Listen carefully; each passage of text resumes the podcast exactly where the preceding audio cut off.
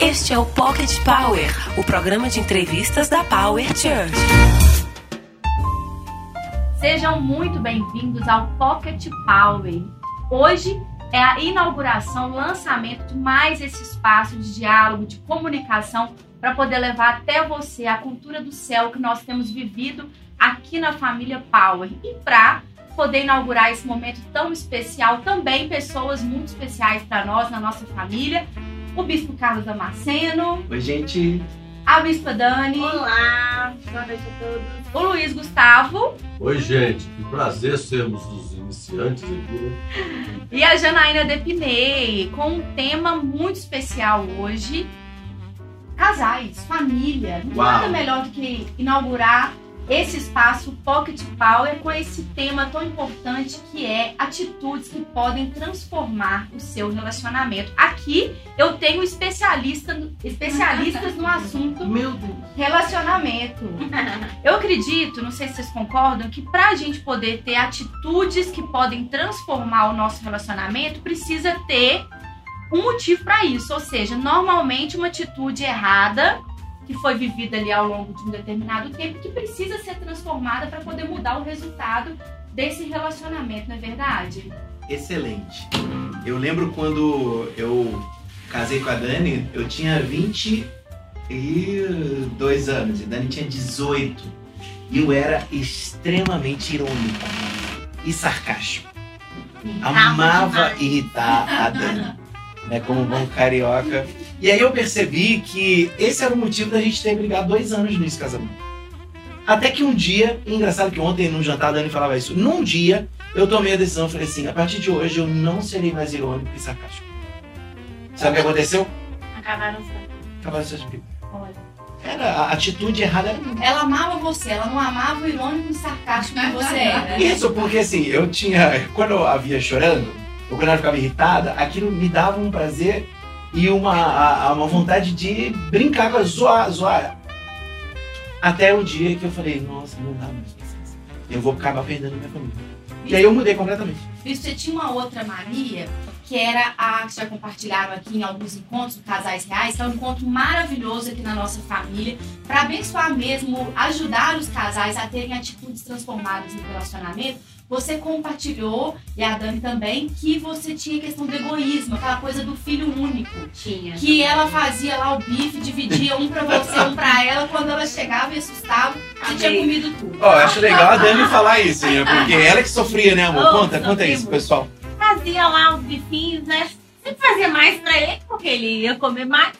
Fazia dois, três pra eles e tinha um pra mim. Ótimo, tava ótimo pra mim. Gente, quando eu ia Chegava na, na, na panela, cadê os bifes? Tinha nada. Eu falava assim, não, ele deve ter guardado em outro lugar. Abriu o micro-ondas, abriu o forno, nada. Não tinha nada. Aí eu, Carlos, Carlos, cadê os bifes? Uai, comi. Eu falei, todos? Todos, gente, mas mirava, mirava, né? Ficava muito irritada com isso. Até que foi, foi Também tomei a atitude de mudar. Eu era filho único, gente, tudo era pra mim. Quem é filho único aí tá me ouvindo nesse podcast, você precisa aprender, você não é o rei. E esse ano nós vamos fazer... Não vai ser... 16, 16 anos, de casado nós vamos fazer. Mas. Os bifes são divididos. Ou não, hoje. Hoje ela come um. mais que eu, Jane. Brincadeira. É ela vai compensando. É, né? não. Não é por dois, é por três. Não, eu digo por três, deixa pra minha filha. Mas o tema de hoje, né, atitudes que transformam relacionamento, tem tudo a ver com o que você falou. Atitudes erradas que você cometeu, elas podem ser um objeto de, transform... de aprendizado para você transformar. Então, hoje eu posso ensinar isso. Olha que interessante. E tanto ensina que uma das vezes que a gente teve com casais reais, você também compartilhou a dificuldade que era você descer, por exemplo, com lixo. Coisas simples que são importantes para a Dani, que mostram que você se importa com cuidar da casa, do lar, da família, que você não gosta de fazer, continua não gostando, mas faz, porque a sua atitude foi transformada e você quer viver um casamento feliz, né? É, gente, é, é, o famoso Gary Chapman, né? Ele é o mentor é, da, dos casais, né, né, Jana, Luiz? É o mentor de todo mundo. No dia que eu entendi Minha que a Dani não gostava. É a de serviço, ah, né? E eu aprendi que mulher gostava de joia. Essa história é legal. Meu pai, português, né, numa boa condição financeira no Rio, falou assim: gente boa mulher gosta de joia. Aí, ó, então tá, eu cresci com esse paradigma. Então eu dava ouro pra Dani, brincos, cordões, anéis, e ela só usava a bijuteria. Semijoias. E eu sempre- semijoia. É uma sobrevivente. Né? Eu não, nunca Não, fui eu usava assaltado. semijoia. E ela usava semijoia. Eu olhava pra ela e falei, cadê aquele cordão lindo? Ela, ah, eu vou usar, eu vou usar. Até que um dia eu falei assim, Dani, fala pra mim, você gosta de ganhar joia? Ela, não. Eu falei, cara, eu gastei esse dinheiro todo com você. Ela, eu gosto é que você desça com lixo, eu gosto que você é, acorde cedo e faça uma outra coisa. Só que, Jana, que Faça dificuldade. um cafezinho Até pra mim. Faça um café pra ela. Hoje até café eu faço, café com amêndoa. Olha que Faça ovos Ah, mexidos. Faz ovos, faço ovos A mexidos. gente vai chegar e logo mais daqui a pouquinho nessa parte vocês vão trazer mais dicas. Preparem aí a história daquele banho especial que vocês tomaram, um banho revolucionário. Eu vim preparada com Ah, todos os casos Você tá muito boa. aqui na minha Você vai ser a cabeça. apresentadora ad eterna do PowerPoint.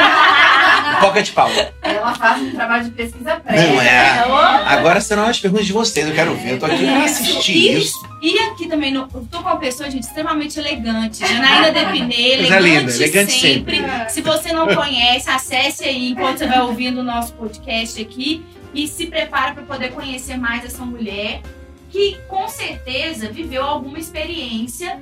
Como a gente falou aqui sobre as cinco linguagens do amor, deve ter outras coisas que para você há alguns anos foi difícil para poder viver a sua, no seu relacionamento que o Luiz Gustavo precisou se revolucionar aí para vocês caminharem juntos, né?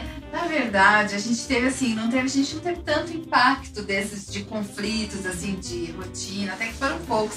Talvez mais a diferença de personalidade e a diferença de criação, né? Eu fui criada numa família completamente diferente da dele. Ele veio de uma família numerosa, eu venho de só dois irmãos. É, já vim de uma família mais perdulária, de uma família que passou por muitas dificuldades financeiras. Então, isso vai gerando um choque, né? A forma como lida com dinheiro. Na minha casa, nunca se preocupou com dinheiro, assim. Nunca foi uma preocupação. E da família dele, não. Então, isso gerou muitos, muitos ruídos no começo do relacionamento, né? De. Eu nunca fiz fazer conta, né, amor? Não fazia conta de. Aí casei, tinha que fazer conta, ele sempre com uma planilhinha, vamos discutir. e eu, meu Deus, é um, era um pesadelo. Pra ele isso era Que muito é um dos grandes gargalos da relação. É verdade. É verdade. Verdade. A planilha salva o casamento. E eu falo, gente, e, e assim, eu fui criada também pra ser uma profissional. Minha mãe não me ensinou a fazer nada em casa. Então, tudo que eu sei fazer foi o Senhor que me ensinou e a minha perseverança, porque eu não aprendi a fazer nada de coisas de casa, de comida. Eu sou uma mulher bem prendada e aprendi tudo depois de casada. Porque ela queria que eu não seguisse o exemplo dela, ela não queria que eu fosse uma dona de casa. Então, meu pai falava assim: minha filha, seja o que você quiser na sua vida, mas seja a melhor. Então, assim, uma coisa competitiva. E aí, quando eu casei, eu tive que desconstruir tudo isso, porque eu casei, eu queria ser uma boa dona de casa, eu queria ser uma boa esposa, eu queria ser uma boa mãe. E eu tive que, assim, buscar em Deus mesmo pra reconstruir esse modelo. E tive um marido muito paciente, né, também. Não, eu não, velho. Coisa boa. Luiz, mas com tantas diferenças, é, como que foi para você poder entender o que, que era realmente importante para Janaína e, e ela também saber o que, que era realmente importante para você? Você sabe que é, acho que o princípio do casamento é você tentar enxergar o outro, né? A gente teve assim, muitos momentos de, de, é, de conflitos ideológicos, por, por- exatamente por causa disso que ela falou. Ela pensava de um jeito, eu pensava do outro. Mas a gente teve um senso comum que a gente tinha que fazer não do meu jeito e nem do dela, tinha que ser do nosso. E quando você se propõe a ter um casamento, a ter uma união, você tem que ser o seu jeito. Então nós temos a nossa rotina que foi criada e adaptada para o nosso jeito. Não é o jeito dela e nem é o meu. É óbvio que naquilo que eu posso, naquilo que, que, que eu entendo como adequado, eu faço tudo que eu posso na casa para poder ajudar, ajudar. Embora tenha a fama de ser desorganizado. Mas eu lavo louça, eu ajudo com os Tá meninos, de eu, eu levo o lixo lá fora, eu faço o que for preciso. Reconheço as minhas deficiências, porque um dos defeitos do homem é esse, né? Achar que pode tudo, a gente não pode, a gente tem limitações, né? E assim, é, é, eu acho que o, o casamento, um dos segredos é o respeito às individualidades, aquelas coisas, aqueles momentos que são prioritários para quem convive com você, né? É, eu tenho visto, por exemplo, eu adoro jogar um Playstation, por exemplo. Estou fazendo uma confissão diante do bispo do Pedro Que legal, que legal, que legal, que legal. Então, assim, eu chego em casa, o meu momento de desestressar é pegar meu futebolzinho e ficar jogando. Eu jogo ali duas, três partidas, eu. Assim como tem outros homens que têm outros hábitos. E ao mesmo tempo ela, com essas múltiplas tarefas, né? E a missão evangelística dela cresce cada dia, glória a Deus. Amém. Mas assim, ela tem a rotina dela, que é, ela dá, dá- tá na rede social, sempre atualizando e tal. Então eu acho que a questão é você procurar o jeito do casal e não o jeito individual. Porque cada ser é único, cada ser tem uma necessidade, cada ser pensa de um jeito diferente, né? Enquanto eu vou Verdade. voltar aqui pro bispo para bispa, eu queria que vocês preparassem para contar pra gente só um pouquinho do que a gente vai ver mais ao longo da administração aqui no Casais Reais de hoje, lançando, inaugurando a- a essa nova temporada do Casais Reais em 2020. É, eu queria que vocês preparassem aí quando foi o momento do start de que precisava fazer alguma coisa para vocês irem para esse outro nível no relacionamento de vocês. Porque eu acho que todo casal chega a algum momento que precisa fazer essa avaliação e tomar uma decisão. Não vamos separar, vamos fazer isso acontecer, vamos fazer isso dar certo. Então eu queria que vocês preparassem isso, porque eu queria agora que vocês contassem pra gente sobre esse momento de vocês, que foi esse momento de falar assim: precisamos de atitudes transformadas. Vamos fazer isso tomando banho. Como é que foi isso? Foi. É, só pegando um gancho que você falou pro Luiz e pra Jana, eu decidi que eu não ia separar, que eu não ia abandonar minha família, que eu seria muito diferente do meu pai foi pra mim e pra minha filha, eu seria pra ela. Antes, adolescente eu tinha tomado essa decisão, eu só não sabia como cumprir isso. E Dani, de uma família estruturada, pai, mãe, irmão dentro de casa, cresceu na igreja. Eu, só mãe dentro de casa, pai, né, uma família disfuncional, cresci na igreja também, mas até 11 anos depois me perdi depois volto, né, na, na- mais tarde na vida. Quando eu percebi que o errado era eu, eu propus a Dani um, tomar um banho com ela. E a Dani, muito amorosa, vai tomar um banho comigo. E nesse banho, Sabe de nada. eu não sei se ela tava com mais intenções, mas eu, eu tava com boas intenções. E nesse banho eu falei pra dela eram boas também. Eram boas, eram boas intenções, boas intenções. ótimas, É maravilhoso. E aí eu falei assim: entramos no banheiro e era um, um apartamento, foi quando a gente mudou para BH, então ele é bem pequeno. Bem diferente do padrão do Rio, então a gente viveu uma outra vida aqui. E aí nós entramos no banheiro bem apertado, aquele chuveiro caindo, aquela água caindo do chuveiro, e eu falei assim: eu vou encher minha boca d'água depois que te pedir para falar tudo que eu faço que você não gosta. Aí eu falei: então diga para mim tudo que eu faço que você não gosta. E enchi minha boca d'água. E ficou debaixo da E fiquei debaixo d'água, com aquela, aquela ducha caindo na cabeça. E ela começou a falar tudo que ela não gostava. Quanto tempo? Vai, vai. Então, Dourada. 50 minutos. E ela falou tudo e eu ouvi tudo. E eu já estava decidido. Eu vou cumprir tudo que essa menina falou. Quando ela acabou de falar, eu joguei a água fora. Terminamos o banho. Eu falei, você quer. é, é, eu, eu não quero nem perguntar, não quero que você fale nada. Eu, eu- ela não queria que eu falasse nada. Eu falei, então é só isso pra mim já basta. O errado sou eu. Sabe aquela questão de eu sou responsável? É isso que chegou na minha cabeça. Eu ia perder meu casamento, tá vendo? E eu já tinha prometido que eu não ia nunca separar dela. Então, nesse dia foi a chave. Aí foi a virada, né, Dani? Foi. E aí, de um dia pro outro, ele parou de militar, de debochar, de ser irônico, sarcástico. De, ah, começou a dividir os bicos. foi, foi Levar o mudando, lixo. foi levar o lixo. Leva o lixo. de- Não deixar, não deixar a toalha molhada e não Pega essa lugar. visão, gente. Pega essa Guardar, visão. Pega é, essa visão. guardar Pega essa dica aí, meu amigo. E melhorar E pra mim, atos de serviço é muito importante. Pra mim, é atos de, atos de serviço tempo de qualidade. Então, e ficar mais comigo, não ficar com o celular quando tá conversando comigo, e outras coisas. Eu trabalhava numa companhia telefônica, eu tinha um Blackberry, né, em 2006. terrível. Então imagina como era a minha vida. Cuidado de O telefone 40 dele lojas. era de. chamava de, de minuto em minuto. Eu falava assim, Carlos, quando você estiver comigo, por favor, é, deixa só no silencioso 15 minutos pra gente conversar. Eu lembro que não tinha smartphone. O único smartphone era o Blackberry. Era. E aí eu chegava em casa sexta-feira, tirava o chip e colocava num, num outro que não tinha. não tinha como acessar, era só telefone. E aí eu ficava com ela até segunda cedo com aquele telefonezinho. Se a gente for resumir aí um pouquinho do que vocês falaram, primeiro, tomar uma decisão, Uhum. né? Depois de tomada a decisão. Eu acho que primeiro é assuma a responsabilidade. Ah, ótimo, boa. Não é? Os pontos aqui, a gente tá fazendo os pontos batistas aqui pra. Eu, posso dar um palpite? Vai, vai. Uma, uma, uma, uma na fala do bispo, que eu acho que eu elegeria como prioritário humildade. De assumir que estava errado. Ele chegar e É. falar onde estou errando. Eu acho que chega um ponto que a gente tem que decidir se a gente quer ser feliz ou se a gente quer estar certo. É isso aí, isso é a chave. E, e você decidiu que você queria ser feliz com sua família e que você não queria que as crenças que você viveu ao longo da sua história Se te limitassem no É. seu propósito. Porque lá atrás você disse que você acreditou que a, que a mulher deveria ser tratada e valorizada com joia, que era uma crença que você trouxe. Isso, isso, isso. Só que você resolveu quebrar a- a as crenças e os parâmetros que você tinha. Então, teve a humildade para Sim. poder assumir que estava errado, tomou uma decisão e foi constante. Eu acredito que você precisou ser constante na sua decisão. Foi muito porque- difícil, Constante. Porque não foi fácil mudar.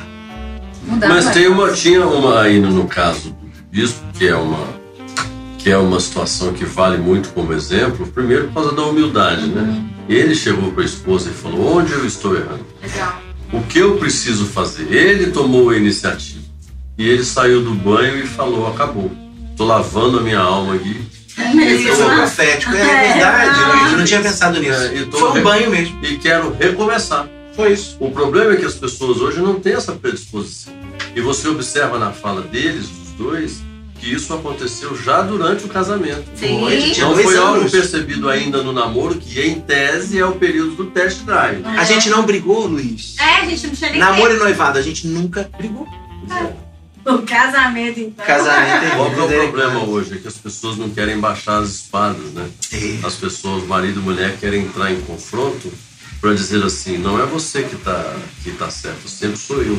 Você que não me escuta, você que não faz. A gente sempre aponta o dedo quando esquece que o dedo também está apontado para gente. Não, Verdade. uma cultura muito da reação, né? A gente tá pronto para reagir, né? Então É, o tempo todo se fala, ah, você é isso, aí você já logo reclama, mas você faz E isso. trazendo para o nosso meio cristão aqui, quem é o pastor da casa? É, o- Marido. é o marido. Quem foi a atitude? É, foi minha. Foi dele. Ele não é um cristão? É. O que Cristo faria? Uhum. Se Cristo não falou perdoe mulher. 70 vezes 7. Cristo não falou para a gente é, se redimir dos pecados e refazer a nossa história com humildade.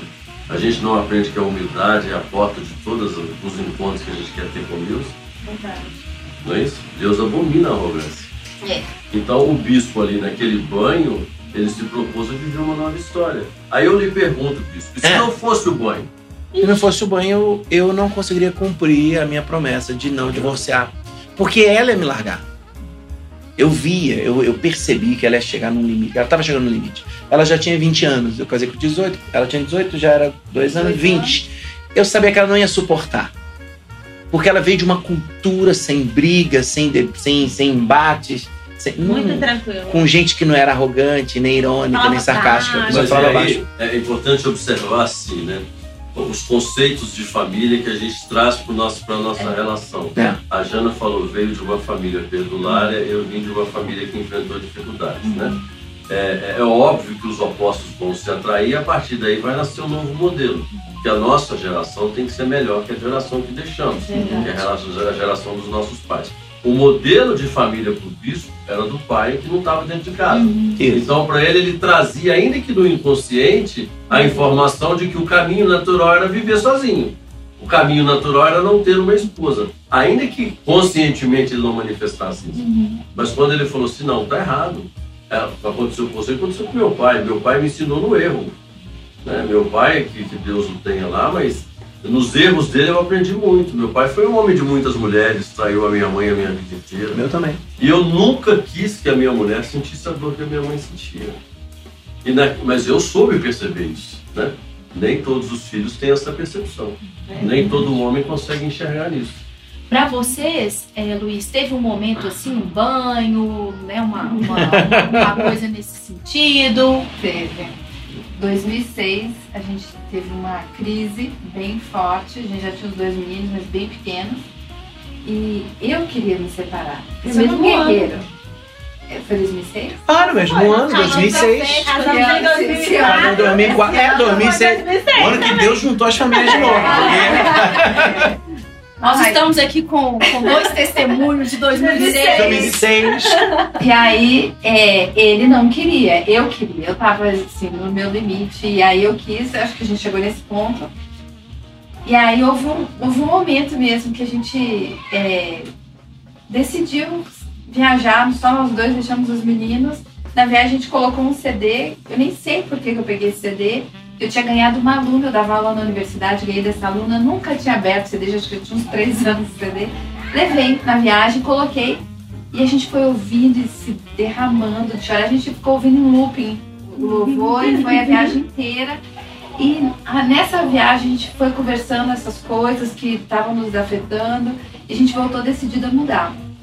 E mudar mesmo. Assim, a gente tirou interferência da família no relacionamento. A gente que é outro problema. Que é outro problema. É, a gente é. rompeu a interferência da família, tinha muito da minha, né? Porque ele não morava perto. da minha família, a gente rompeu isso. Rompeu com todos os modelos que estavam assim, enraizados na gente. Foi 2006. O ano da mudança e foi o ano que a gente se voltou para Jesus. A gente voltou para Jesus e aí Jesus entrou e ele realmente ele pôs, ele fez uma faxina. Ele Amém. pôs Ai, tudo que estava debaixo do tapete, a gente teve que lidar com tudo. E limpamos a casa e começamos um novo casamento. A gente fala que é antes de Cristo e depois de Cristo. Amém, amém. É porque assim, você, você, o recomeço é dolorido. Porque significa você cicatrizar muitas feridas que vão permanecer abertas por muito tempo. Né? Então é, é difícil você optar pelo caminho da reconstrução. Uhum. Soa muito mais cômodo você desistir da família porque você acha que você vai ser feliz com outra pessoa. Mas você naquele momento você não imagina que a outra pessoa vem cheia de defeitos também, né? Tudo é ônus e bônus, é. tudo na vida é pró e contra, freio, freio e contrapeso. Verdade. Então as pessoas não têm, não, não param para fazer essa reflexão. O que acontece hoje em dia, as famílias não, não, não mensuram, por exemplo, o impacto de um divórcio para elas mesmas e para os filhos. Quantos filhos que têm de pais divorciados, que estão aí, quantos pais e quantas mães hoje, se tivessem a oportunidade de um banho, talvez não tivessem refeito o casamento. Sim. Né? Olha o tanto que é importante um minuto de humildade na vida, né? É, um banho muda uma história, né? Um, uma história. Você imagina bem. E os nossos filhos, que culpa que os nossos filhos têm das decisões erradas que tomamos? É verdade. Não é? Nenhuma. Então, o que, o que precisa ter? A predisposição para o acerto. E a humildade para falar, eu errei, eu quero recomeçar.